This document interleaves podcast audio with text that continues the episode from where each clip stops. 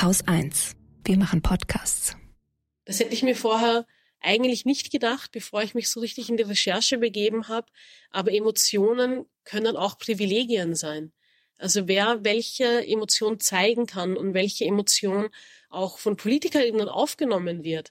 Wir sprechen sehr oft über strukturellen Rassismus, aber das zieht sich bis in die letzte Phase des Seins, nämlich auch in unsere Gefühle, zieht sich das durch und schreibt sich ein, diese Ungerechtigkeiten.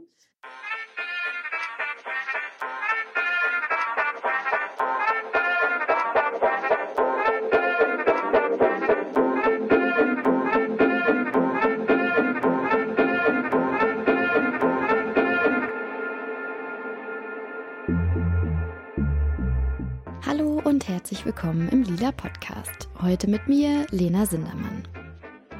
Heute soll es bei uns um Emotionen gehen. Oder genauer um eine ganz bestimmte Emotion, die viele von uns viel zu oft wegdrücken, obwohl sie sehr, sehr wichtig ist. Die Rede ist von Wut. Ein unheimlich starkes Gefühl, das wir irgendwie alle kennen. Obwohl genau das ist oft ein Problem. Denn wer einen guten Zugang zu seiner eigenen Wut hat, ist strukturell unterschiedlich. Viele Männer haben häufig einen ganz guten Zugang zu ihrer Wut, wenn ihnen Ungerechtigkeit widerfährt oder sie sich schlecht behandelt fühlen. Frauen hingegen haben häufiger Probleme damit, ihre Wut zu äußern. Obwohl Studien eigentlich zeigen, dass Menschen Wut unabhängig von Geschlecht gleich häufig empfinden. Außerdem ist strukturell sehr unterschiedlich, wie Wut von außen wahrgenommen wird. Auch hier, wenn wir mal kurz beim Unterschied zwischen Männern und Frauen bleiben, ein Mann, der wütend ist, wird in der Regel als durchsetzungsstark und selbstsicher wahrgenommen, während Frauen dann häufig als hysterisch gelten.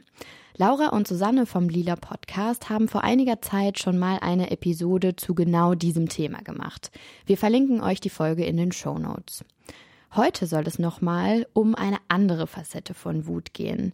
Wir werfen einen intersektionalen Blick auf das Thema und schauen uns nicht nur an, welche Zugänge Männer und Frauen im Unterschied zu ihrer Wut haben, sondern wie das Ganze außerdem verstrickt ist in rassistische Zuschreibungen. Vielleicht habt ihr schon mal vom Phänomen der Angry Black Woman gehört. Wenn nicht, gar nicht schlimm, wir erläutern das an späterer Stelle nochmal. Für diese Episode habe ich mit zwei Expertinnen über das Thema Wut gesprochen.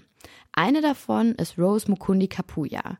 Sie ist Therapeutin und hat Praxen in Berlin und Köln und arbeitet dort im Besonderen mit Menschen zusammen, die von Rassismus betroffen sind. In ihrer Therapie legt sie einen besonderen Schwerpunkt darauf, wie Machtdynamiken psychische Krankheiten beeinflussen. Rose Mukundi Kapuya ist eine von nur sehr wenigen schwarzen Therapeutinnen in Deutschland. Sie selbst sagt, durch meine eigenen Diskriminierungserfahrungen weiß ich, wie schwierig der Alltag als schwarze Person in Deutschland sein kann und wie wichtig Selbstermächtigung ist. Als erstes habe ich Rose Mukundi Kapuya gefragt, wie Wut als Emotion überhaupt entsteht. Ein sehr prominenter Faktor ist, wenn Grenzen überschritten wurden, dass wir dann Wut empfinden und wir tun das aber sehr oft ab, weil wir gerade als Mädchen, als junge Mädchen äh, beigebracht bekommen haben, dass wir nicht wütend sein dürfen, ne? dass Wut eine Emotion ist, die anderen Menschen Angst macht und wir sollten mhm. ja als Mädchen auch lieblich ja, nett, freundlich rüberkommen und anderen Menschen keine. Angst machen, ja. Und damit wir das nicht auslösen, dass andere Menschen böse auf uns sind. Dadurch haben wir es äh, total internalisiert, dass wir Wut erstmal nicht empfinden dürfen. Und deswegen ist das im Erwachsenenalter eine Emotion, zu der wir sehr schwer Zugang haben oder aber ähm, es mit schlechtem Gewissen verbunden ist. Wenn wir Wut empfinden, ist das erstmal eine positive Information, die unser Körper uns da spiegelt, ja, weil es wie gesagt bedeutet, okay, ähm, ich habe doch noch Zugang zu Emotionen, die mir eigentlich untersagt wurden. Deswegen freue ich mich persönlich immer erstmal über diese Emotionen, also die überhaupt spüren zu können. Unterschiedliche gesellschaftliche Gruppen haben also unterschiedlich gute Zugänge zu Wut. Das ist häufig davon abhängig, wie wir erzogen und sozialisiert worden sind.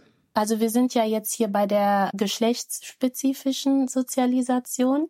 Also es wird der Bambi-Effekt oder der Unterwerfungsreflex genannt. Bambi können wir uns ja alle bildlich gut vorstellen. Das kleine Rehkitz, das sehr süß aussieht, das niemandem etwas zu Leide tut und eher hilfebedürftig ist. Und dieses Bild sollten wir als Mädchen, als Frauen auch in der Gesellschaft äh, aufrechterhalten, dass wir nicht böse rüberkommen, nicht zu selbstbewusst. Und deswegen ist dieser Begriff in der Psychologie einfach sehr wichtig. Und ähm, wie wir ja wissen, brauchen wir Wut, um überhaupt Grenzen formulieren zu können. Ja, das ist dann der Moment, wo wir sagen können und da auch spüren, hier wurde eine Grenze überschritten. Hier muss ich und kann ich und darf ich für mich einstehen. Aber weil wir das nicht beigebracht bekommen haben, ist es oft sehr, sehr schwierig, Zugang zu der eigenen Wut überhaupt zu bekommen.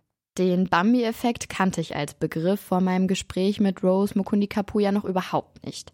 Ich kenne das von mir selber auch. Was mir häufig passiert ist, dass ich schon eigentlich einen ganz guten Zugang zu meinem Wutgefühl entwickeln kann. Also ich bin durchaus wütend, wenn ich Ungerechtigkeit sehe oder erfahre. Aber was ganz spannend ist und genau zu dem Bambi-Effekt passt, den Rose Mukundi Kapuya hier beschreibt, ich kann meine Wut in der Situation selber überhaupt nicht gut zeigen. Ich habe so Angst vor Konflikten in diesen Momenten, also unterbewusst, dass ich dann häufig so tue, als wäre alles in bester Ordnung, obwohl ich eigentlich innerlich koche. Bei mir hat das auf jeden Fall viel mit meiner weiblichen Sozialisation zu tun. Für Menschen, die noch weitere Diskriminierungserfahrungen machen, wird das Ganze noch komplexer. Women of Color, also nicht weiße Frauen, bekommen häufig noch mehr beigebracht, ihre Wut bloß nicht offen zu zeigen, sondern sich anzupassen, um nicht in der Mehrheitsgesellschaft aufzufallen. Über dieses Phänomen habe ich mit der promovierten Philosophin Amani Abusara gesprochen. Sie ist Autorin und Public Speakerin, unter anderem zu den Themen antimuslimischer Rassismus und intersektionaler Feminismus. Ich durfte ihr aktuelles Buch, ein Ort namens Wut, die emotionale Landkarte der Marginalisierten und was Rassismus mit Gefühlen macht, lesen. In unserem Gespräch kam ziemlich schnell das Klischee der Angry Black Woman auf. Vielleicht erinnert ihr euch, ich habe das am Anfang schon mal kurz erwähnt. Ja, es ist ganz interessant, wenn man in die Geschichte zurückgeht, gibt es ganz äh, dieses sehr starke Klischee bei schwarzen Frauen, Angry Black Woman. Und dieses Angry Black Woman, das muss noch gar nicht mal eine wütende schwarze Frau gewesen sein, sondern immer dann, ähm, wenn schwarze Frauen sehr ähm, vehement und lautstark Einspruch erhoben haben, Widerspruch ähm, gegen rassistische Umstände, gegen ähm, Ungerechtigkeiten, dann wurde sehr schnell dieses Label äh, Angry Black Woman, ah, das ist ja wieder die Wütende, die spricht. Und das kann man auch so ein Stück weit bei Frauen generell auch beobachten in der Geschichte, dass Frauen als die Hysterischen abgetan werden. Also so quasi die Hysterischen geht auf Sigmund Freud zurück, wo es auch darum ging, es waren Frauen, die unzufrieden waren mit ihren Verhältnissen, mit dem gesellschaftlichen Verhältnis, mit dem Patriarchat und statt sich mit diesen Umständen auseinanderzusetzen, wurde eher mehr so dieses Label, ah, die Wütenden. Und ähnliches ähm, versuche ich dann im Buch weiter auszuführen, ist genauso auch bei anderen Marginalisierten zu beobachten. Also auch bei Musliminnen, bei Menschen, die von Rassismus betroffen sind. Und dass es auch ein Stück weit darum geht, deren, ähm, ja, also Unmut oder die, die Wut nicht ernst zu nehmen. Okay, was ich bis hierher mitnehme. Wut ist ein total wichtiges Warnsignal, das uns zeigt, wenn unsere eigenen Grenzen überschritten werden. Und das uns helfen kann, diese Grenzen zu kommunizieren. Aber abhängig vom Geschlecht oder ob wir Rassismus oder andere Diskriminierungsformen erfahren, wird Wut gesellschaftlich unterschiedlich bewertet. Und das geht so weit, dass wir unsere eigenen Gefühle zensieren, um ja nicht aufzufallen oder als bedrohlich wahrgenommen zu werden. Amania Busara habe ich gefragt, ob sie persönlich eigentlich gut wütend sein kann. Ich habe schon einen guten Zugang zu all meinen Gefühlen, würde ich behaupten. Und ich kann schon auch sehr wütend sein, sehr wütend werden. Aber etwas, was ich bei mir beobachtet habe, auch im Rahmen von dem Buchschreiben, man kommt ja dann ganz viel ins Reflektieren, ist, dass ich halt so verschiedene Orte der Wut habe wo ich meine Wut ausdrücke. Und im öffentlichen Raum kommt das nicht unbedingt so zur Geltung. Also, dass ich das wirklich schon so stark verinnerlicht habe, dass die wütende Muslimin, dass da nicht viel Platz dafür vorgesehen ist und dass das halt auch wirklich als bedrohlich wahrgenommen wird und man möchte ja nicht unbedingt als bedrohlich wahrgenommen werden, dass ich mir so ganz äh, stichhaltige und sinnvolle Argumente überlege und das sehr stark verbalisiere obwohl die Wut da manchmal gar nicht so den Platz ähm, hat oder ich das gar nicht so gut zum Ausdruck bringen kann, was mich so wütend macht. Und das, das sehe ich dann schon noch als ein Problem, dass ich dann halt auch bei mir bemerkt habe, dass ich das ein Stück weit dann einfach verschiebe auf den privaten Raum, also bei Freundinnen, wo man sich dann auch darüber beschweren kann. Und so im öffentlichen Kontext verpackt man das halt anders. Das ist, hat natürlich Vorteile, weil man da im gewissen Sinne auch anschlussfähig in der Diskussion bleibt. Aber manchmal wird es der Sache äh, nicht gerecht. Autorin Amani Abusara hat mir außerdem erzählt, dass es eine Art Gefühlshierarchie in unserer Gesellschaft gibt. Also dass Wut immer auch mit Macht und Deutungshoheit verbunden ist. Wenn wir kurz bei dem Beispiel mit der hysterischen Frau bleiben, da gibt es den Gegenpol der Mann. Also wenn der wütend ist, ist er der Durchsetzungsstarke, der genau weiß, was er will, ähm, so meinungsstark und vielleicht ist so der geeignete Leader, an dem man sich gut orientieren kann. Und die Wut, die weibliche Wut wird aber anders interpretiert. Und es kommt dann noch was hinzu. Also die ähm, Wissenschaftlerin Megan Bowler hat ähm, den Begriff geprägt Feeling Power, dass die weiße Dominanzgesellschaft, wenn sie wütend ist, wenn sie ihre Gefühle und ihre Emotionen zeigt, dass auch das anders oder positiv gedeutet wird. Wenn aber marginalisierte, von Rassismus betroffene Menschen ihre Gefühle zeigen, dann ist das manchmal äh, gar nicht legitim. Also das ist eine überschießende Reaktion und das passt doch jetzt gar nicht zu dem, was da passiert ist. So dieses übertrieben sensibel sein. Und das ist natürlich ein, ein großes Problem, ähm, weil jenen, denen Ungerechtigkeiten widerfährt, sollten ja noch mehr Raum und Möglichkeit haben, ihre Wut zum Ausdruck bringen, zu bringen. Aber genau da wird angesetzt, ja, das ist übertrieben, ja, du bist empfindlich. Und das macht einen irgendwo noch wütender kann aber kippen in ein, dass man leiser wird. Also, dass man sich selbst ähm, in seiner Wut irgendwo auch so diszipliniert und das so ein bisschen runterdreht und runterschraubt, um nicht noch mehr zum Problem äh, gelabelt zu werden. Amani Abusara beschreibt in ihrem Buch, wie Wut auf unterschiedliches politisches Verständnis trifft. Dafür sind die sogenannten Wutbürger oder die Pandemieleugner ein ganz gutes Beispiel, die während der Lockdowns regelmäßig einfach zu Hunderten auf die Straße durften. Gleichzeitig gab es bei den Black Lives Matter Demonstrationen oder bei Kundgebungen in Hanau anlässlich der rassistischen Anschläge dort immer wieder krasse Auseinandersetzungen mit der Polizei und Politik. Und das ist ja auch tatsächlich gefährlich. Also gesellschaftlich, politisch ist es auch gefährlich, weil ähm, WutbürgerInnen, also Wut, das klingt dann so, wie wenn es legitim wäre bei der einen Gruppe und bei der anderen Gruppe, die halt ihr, ihre Wut zum Ausdruck bringen, ist halt etwas, was man nicht gern sehen, nicht gern hören möchte. Und es bleibt dann nicht dabei. Also die, Anliegen der WutbürgerInnen werden dann auch politisch verhandelt. Das fließt dann teilweise in eine Gesetzgebung mit ein und ähm, schränkt dann wiederum die Lebenswelt von Betroffenen ein. Und das ist halt wirklich eigentlich auch gefährlich, eine gefährliche Entwicklung. Und das ist halt für mich auch so ein großes Thema, dass Gefühle existieren nicht einfach im luftleeren Raum, sondern ist auch tatsächlich im kulturellen Kontext zu deuten, im gewissen Machtkontext, wie auch verschiedene Gefühle gedeutet werden und welche Emotionen legitim sind. Das hätte ich mir vorher eigentlich nicht gedacht, bevor ich mich so richtig in die Recherche begeben habe. Aber Emotionen können auch Privilegien sein. Also wer welche Emotion zeigen kann und welche Emotion auch von PolitikerInnen aufgenommen wird.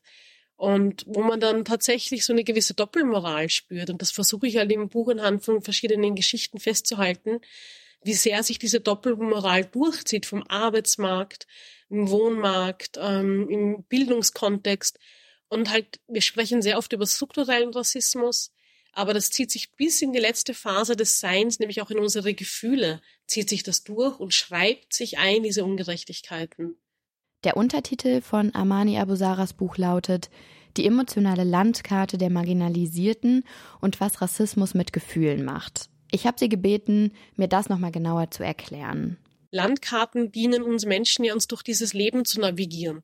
Also tatsächlich, wenn man jetzt ähm, von Arbeitsplatz ähm, jemanden besuchen geht oder essen geht und man macht das Navi an, dann sind das so Wegweiser und Hinweise, welchen, welche Straße man nimmt, wo man abbiegt.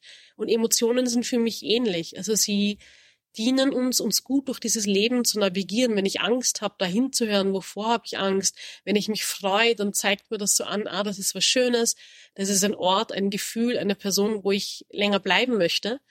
Aber die funktioniert dann nicht mehr so gut bei Betroffenen, wenn man anfängt, die eigenen Emotionen, die eigenen Gefühle runterzuschrauben oder irgendwie zu verzerren, dann haben wir auch eine verzerrte Landkarte. Und also es ist auch ein immenser Schaden auf einer individuellen Ebene für Betroffene. Wut, wenn sie produktiv genutzt wird, kann wahnsinnig mobilisierend sein. Einmal, um die eigenen persönlichen Grenzen zu wahren, aber auch um gesellschaftliche und politische Veränderungen herbeizuführen. Wir sehen das aktuell ganz massiv, wenn wir zum Beispiel in den Iran schauen, wo Menschen unabhängig von Geschlecht, Herkunft, Klasse und Alter Seite an Seite auf den Straßen für ihre Rechte kämpfen. Wir haben dazu kürzlich eine Podcast-Folge mit Gilda Sahebi und Susanne Sari aufgenommen. Auch die findet ihr in den Show Notes. Wie Wut also ein verbindendes Gefühl sein kann, erklärt Amani Abusara wie folgt. Wut ist eine Emotion, die sehr stark empfunden wird. Also sie aktiviert den ganzen Körper. Man spürt da gleich eine Energie und sehr oft, also ist es negativ konnotiert. Wir lernen, ui, das ist was Negatives, sei nicht so wütend, sei nicht so laut. Aber sie hat auch einen produktiven Anteil. Also diese Energie, die zerstörerisch sein kann, stimmt schon. Also in der Wut kann man schon mal Sachen sagen, die man nachher vielleicht nicht so meint oder Sachen kaputt machen, laut sein, was auch immer. Aber diese Energie ist auch, könnte man potenziell auch einsetzen, um etwas zu bewirken, um etwas Positives zu verändern. Denn an sich, das, was Wut macht, ist, sie bringt uns ins Tun, ins Handeln und nämlich bei einer Grenzüberschreitung aufzuzeigen, so nicht. Und sie schafft es dann eigentlich auch, uns in Richtung Veränderung hinzudrängen. Wir wollen diesen Status quo nicht aufrechterhalten, wir wollen es anders machen. Insofern ist es schon was Positives. Also sowohl fürs eigene Leben, aber auch im gesellschaftlichen Kontext kaum eine Revolution ist ohne Wut ausgekommen. Audre Lorde beschreibt das sehr eindrücklich, finde ich, dass Wut einen reinigenden Effekt hat. Man kann jetzt vom Körperlichen ausgehen, dann kommen vielleicht die Tränen oder man äh, schreit sich Sachen vom, von der Seele oder ich, wie auch immer. An sich individuell kommt es zu einem reinigenden Effekt. Aber sie überträgt es auf die Gesellschaft, dass die kollektive Wut auch gesellschaftspolitische Verhältnisse quasi reinigt, unter Anführungszeichen, weil sie klar aufzeigt, wer steht auf wessen Seite, wer solidarisiert sich und wer erkennt bei diesen verschiedenen Momenten der Wut, die Betroffenen haben Recht, das ist tatsächlich ungerecht, was hier passiert. Das ist tatsächlich ein System des äh, Patriarchats, des Sexismus, das auf Ausschluss ähm, basiert und von Rassismus betrifft es ja nicht nur Menschen, die als anders markiert werden, es betrifft ja auch ähm, andere Bedürftige und Frauen. Also man könnte die Aufzählung beliebig weiter fortsetzen und Klassismus. Aber es macht dann auch ganz klar, wer es gewillt, bei dieser kollektiven Wut ähm, mitzuhandeln. Amani Abusara hat dazu ein ganz konkretes Beispiel aus Österreich mitgebracht, wo sie lebt und arbeitet. Dabei ging es um das sogenannte Kopftuchverbot, das im Herbst 2019 von der damaligen rechtskonservativen Regierung beschlossen wurde. Das hat angefangen vom Kindergarten, ging über die Volksschule, das Kopftuchverbot wurde aber dann wieder aufgehoben, weil Menschen sich tatsächlich eingesetzt haben und gesagt haben, das ist ungerecht, das muss zum höchsten, äh, zum höchsten Gericht Bundesverfassungsgericht und dort eingeklagt werden. Und das wäre nicht entstanden, es wäre nicht so weit gekommen, wenn Betroffene, aber nicht nur direkt Betroffene, die Kopftuch tragen, sondern auch andere Menschen äh, gesagt haben, das ist eine große Ungerechtigkeit, das ist entstanden in einer österreichischen Regierungszeit schwarz-blau, also die auf Populismus beruht und die ihre Stimmen ohnehin nur auf dem Rücken von Minderheiten bekommen haben. Und dann aus dieser Wut ist aber auch eine Bewegung entstanden, dass man sich formiert, dass man sich informiert, ähm, Kollektive schafft und das auch tatsächlich einklagt. Wir wissen jetzt also, warum Wut ein wichtiges und notwendiges Gefühl ist. Besonders den Aspekt der solidarischen Wut, um gesellschaftliche Veränderungen anstoßen zu können, fand ich in diesem Kontext nochmal sehr spannend. In erster Linie ist Wut aber vor allem wichtig, um sich selbst schützen zu können. Aber was, wenn man seine Wut überhaupt nicht richtig spürt? Wie wir heute ja schon erfahren haben, haben dieses Problem ja häufig diejenigen, die diskriminiert werden. Ich habe Therapeutin Rose Mukundi Kapuya gefragt, welche Tipps sie uns mit auf den Weg geben kann, um einen besseren Zugang zu Wut zu finden.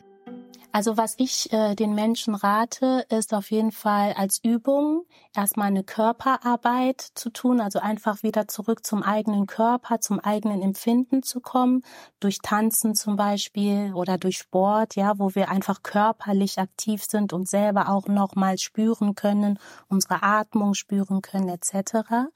Und ähm, ganz wichtig ist aber, sich einfach auch damit auseinanderzusetzen, woher kommt es, dass ich meine Wut nicht ausdrücken kann, ja, ähm, zurückzugehen in die eigene Geschichte der Kindheit, der eigenen Kindheit, da nochmal nachzuschauen, wer hat das eigentlich gestoppt, diese Form der Entwicklung, diese wichtige Entwicklung bei mir? Und das äh, nochmal zu verlernen, was einem da beigebracht wurde und nochmal neu lernen, ist es super wichtig, dass ich Zugang zu diesem Gefühl habe. Ne?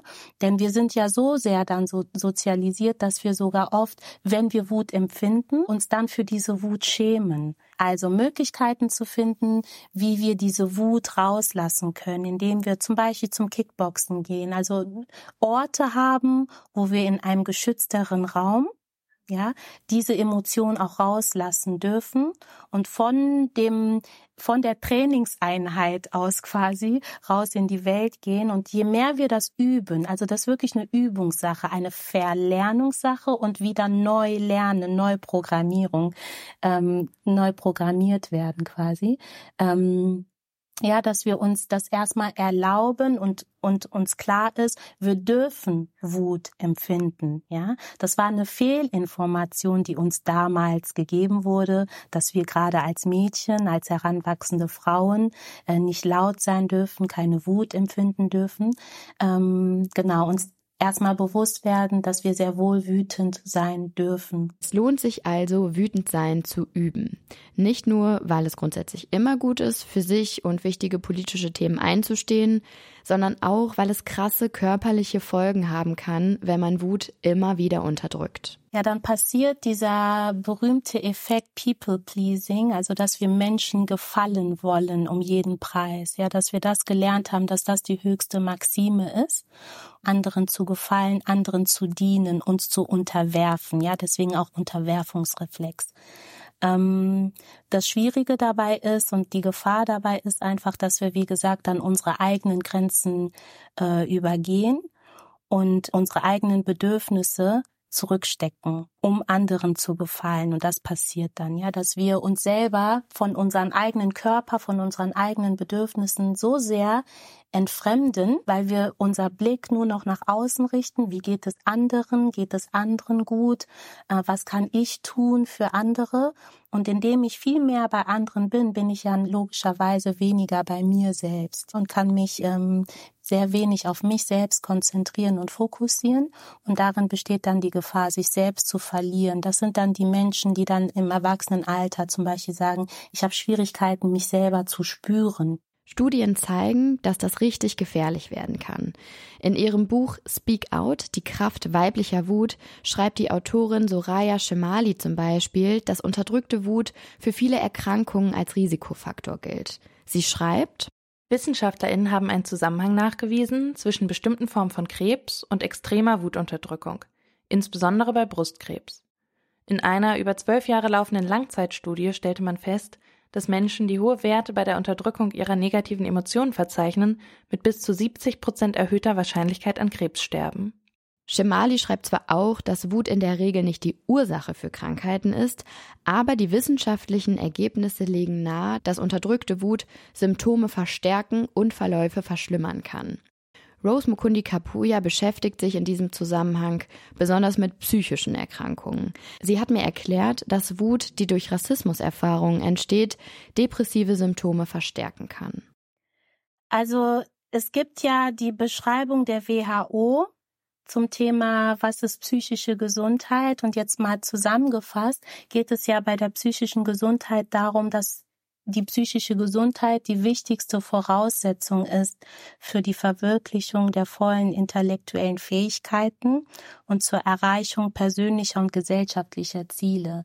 Wenn ich aber durch meinen Alltag ständig gebremst werde, ja, ähm, mich ständig nur darum kümmern muss, wie ich rassistisch angegangen wurde. Das raubt auch viel Kraft. Es gibt Orte, an denen marginalisierte Menschen nicht ohne weiteres hingehen können, ja. Ich kriege mit, dass in Deutschland gerade die Debatte groß ist, ähm, dass Frauen allgemein auf den Straßen geschützter sein sollten, ne? also nachts auf dem Nachhauseweg. Und für marginalisierte Frauen gilt das einfach, also wir reden, also in dem weißen Diskurs, in dem weißen feministischen Diskurs, ja, als Beispiel jetzt gesehen, reden wir über, wie können wir nachts sicher über die Straße gehen, ohne von Übergriffen betroffen zu werden.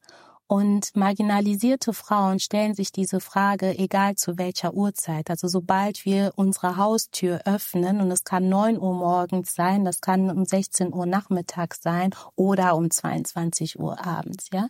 Also diese unterschwellige Gefahr, die spüren wir ständig. Und das heißt, es gibt auch Orte, die ich als erwachsene schwarze Person nicht besuchen kann oder Dörfer, wo ich nicht hingehen kann, weil ich genau weiß, ich würde mich da einer Gefahr aussetzen.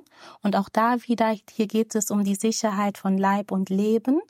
Das heißt, das hat dann natürlich Auswirkungen auf meinen Alltag. Wie erlebe ich die Welt? Wie fühle ich mich sicher? Wie kann ich mich bewegen? Wann und wo? Ja, und das kann auch zu Rückzug führen, dass ich halt nicht unnötige Wege gehe, also unnötige in Anführungsstrichen Wege gehe, sondern mir vorher ganz klar überlegen muss, wo muss ich hin? Ist das sinnvoll, dahin zu gehen? Ähm, oder brauche ich eine Begleitung? Oder, oder, oder. Also es ist ähm, eine andere Form des Alltags, ja, wenn ich mich nicht frei bewegen kann und vorher erstmal Pläne schmieden muss, um zu überlegen, komme ich an mein Ziel überhaupt sicher an? Und das kann, wie gesagt, dann unter anderem zu Rückzug führen und aber auch durch ein, in einem Körper zu leben, wo wir ganz genau wissen, äh, dieser Körper wird ausgegrenzt, dieser Körper wird nicht gerne gesehen. Auch das führt zu Depressionen, denn wir sind Menschen und wollen natürlich auch gespiegelt werden, ja? Also das heißt, uns geht es gut, wenn wir Menschen sehen, die uns ähneln. Uns geht es gut, ähm, wenn wir nicht die Einzigen sind, wenn wir nicht in der Unterzahl sind. Und deswegen ist dieser Aspekt einfach nochmal wichtig zu sagen, ja, Rassismus kann zu Rückzug führen, Rückzug wiederum zu Einsamkeit, Einsamkeit wiederum zu Depression und Depression zu chronischen Erkrankungen. Was Rose Mukundi Kapuya hier erklärt, kennen einige von euch vielleicht unter dem Phänomen von Mikroaggressionen. Mikroaggressionen sind Diskriminierungserfahrungen, die für sich betrachtet vielleicht gar nicht so groß erscheinen, wie zum Beispiel, wenn der Name von Personen immer wieder falsch ausgesprochen wird oder wenn gefragt wird, wo man denn wirklich herkommt. Die einzelnen Mikroaggressionen wirken dabei wie kleine Nadelstiche, die in Summe, wenn sie im Alltag immer wieder auftreten, zu großem Schmerz führen können. Puh, wenn ich über diese ganzen Sachen gerade so nachdenke und rede, äh, spüre ich auf jeden Fall schon wieder die Wut in mir aufkommen. Wut darüber, wie schwer vielen von uns das Leben gemacht wird. Strukturelle Ungleichheiten an allen Ecken und Enden. Bevor wir gleich zum Ende der Sendung kommen, hier nochmal meine wichtigsten Learnings zum Thema Wut. Punkt 1. Wut ist wichtig, um unsere eigenen Grenzen zu wahren. Punkt 2. Wer Macht hat, darf wütend sein. Das muss sich unbedingt ändern. Punkt 3. Es braucht kollektive und solidarische Wut für gesellschaftliche Veränderungen. Wie ist das bei euch, liebe HörerInnen? Schreibt uns gerne, wenn ihr mögt, bei Instagram oder per Mail an post.lila-podcast.de, wie euer Umgang mit Wut ist.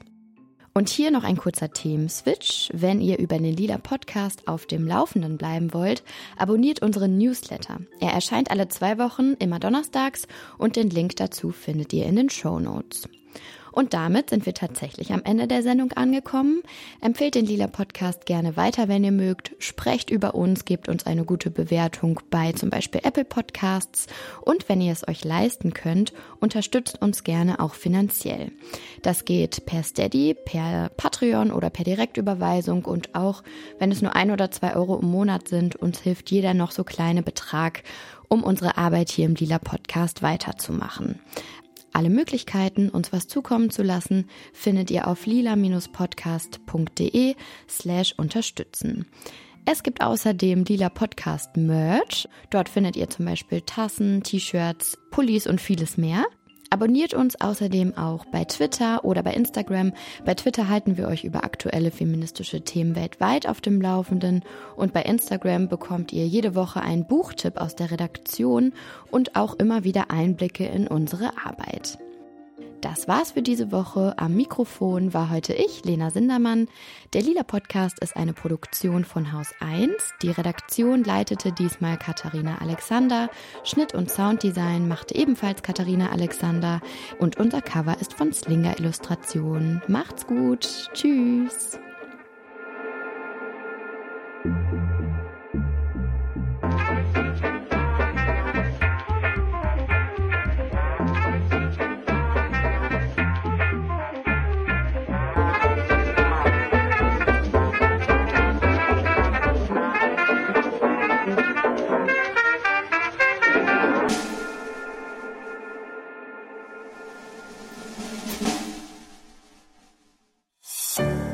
Produktion von Haus 1.